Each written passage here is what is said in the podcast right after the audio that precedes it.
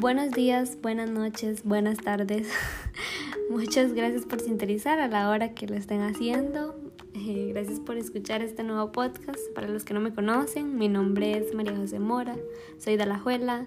Estoy estudiando mercadeo y medios digitales en la Universidad Latinoamericana de Tecnología y Ciencia, la ULACIT. Y bueno, hoy estamos aquí, hoy estoy aquí para hablarles un poquito sobre la tecnología.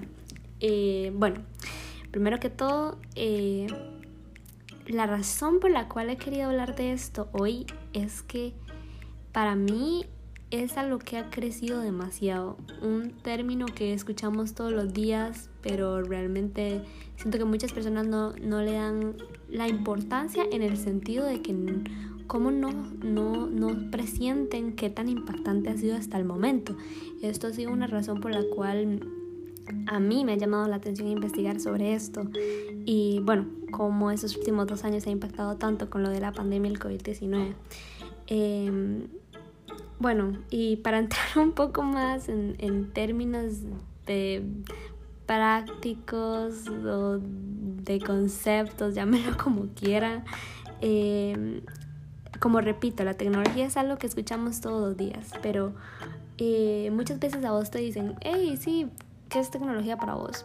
Y, y, vos decís, no sé, a algunas personas les pasa que piensan en un teléfono, una computadora o internet o algo que, que no sé, que ha sido esos desarrollos por con el tiempo que se han presentado.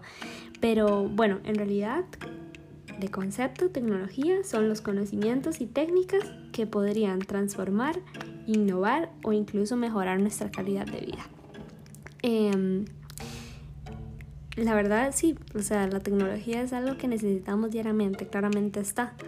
Eh, ya no podemos vivir sin ella porque nos ayuda a innovar y es lo que necesitamos como seres humanos. Eh, pero bueno, eh, para mí ha sido muy, muy impactante cómo estamos tan virtualizados ahora que no podemos vivir sin un teléfono, ni una computadora y mucho menos sin internet. Es impactante. O sea, y como repito, estos últimos dos años, aún más con lo del COVID, es increíble. O sea, entremos un poco en el tema de educación. Es un tema muy discutido, muchas opiniones de parte de muchas personas, pero yo siento que hay que ser claros.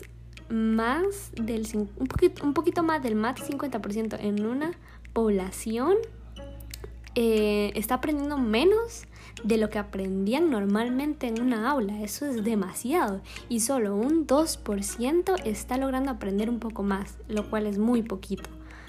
Eh, o sea, para mí, yo sé que muchas personas pueden decir que solo afecta a los niños porque no están en un ambiente de escuela, les cuesta mucho concentrarse, sí, todo eso claramente está, es obvio.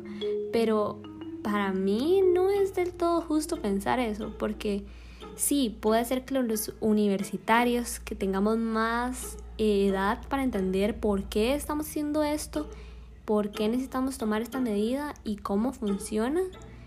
Ok, sí, tenemos tal vez la madurez de esto, pero ¿qué tal para carreras que sean totalmente prácticas como matemáticas o química o ingenierías e incluso medicina? Son carreras que necesitan la presencialidad para practicar, aprender, entender. O sea, para mí eso ha, sido injusto, dejarnos de lado en ese sentido.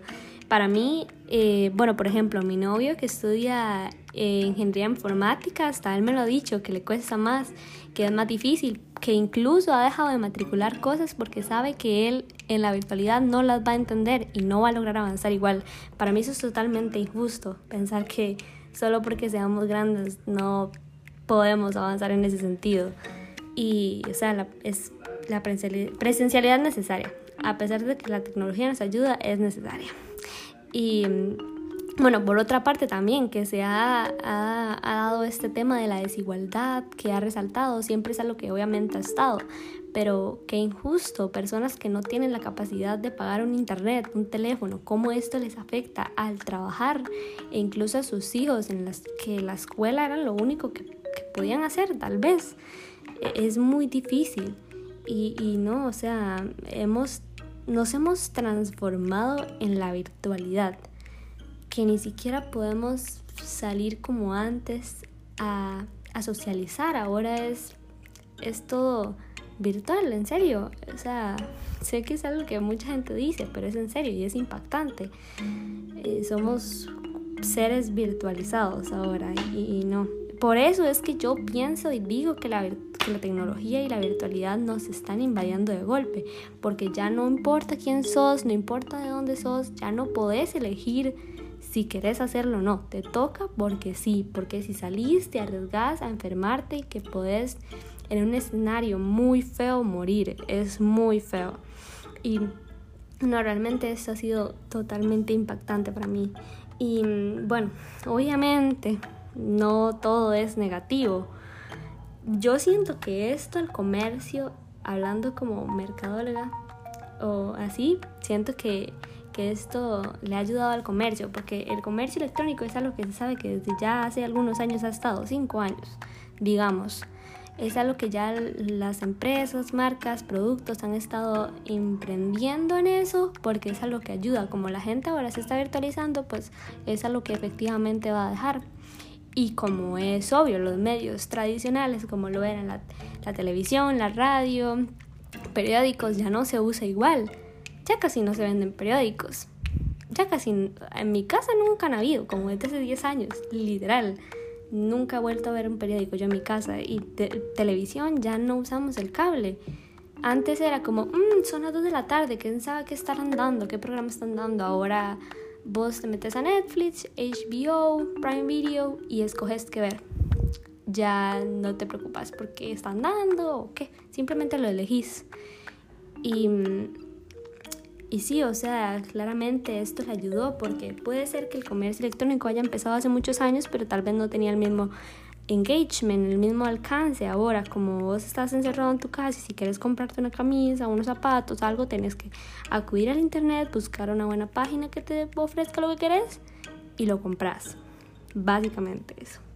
Y o sea, nos hemos desarrollado socialmente en la virtualidad también como lo mencioné antes, ahora la comunicación es clave. Hasta mi abuela se tuvo que comprar un teléfono para poder hablar conmigo. Ahora que, que, ya no, no puedo verla, tengo, tengo mucho tiempo de no ver a mi abuelita.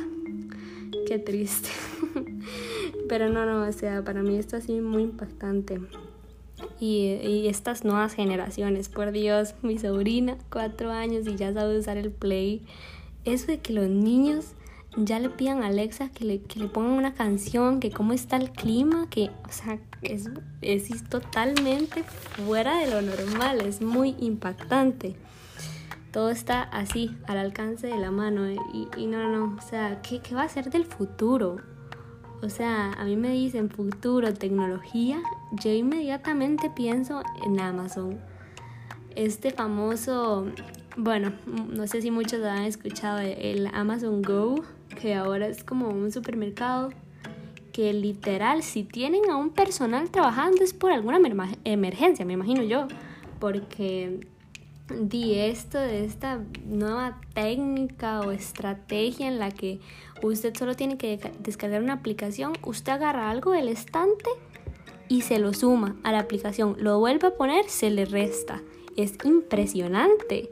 O bueno, o sea, yo, yo había pensado, tal vez es que también salieron como unos carritos en los que ellos, conforme metían las cosas en el carrito, se les iba escaneando. Todavía eso yo digo, bueno, o sea, sí, sí, probablemente tiene escaneadores en las barras del garrito, pero o sea, qué increíble como que usted solo la agarre del estante y ya la aplicación sepa que usted agarró. Es increíble, no sé.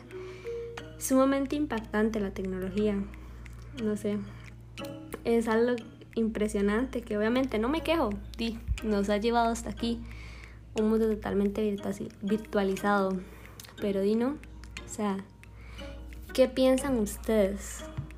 ¿Qué piensan ustedes que va a ser del futuro con esta tecnología?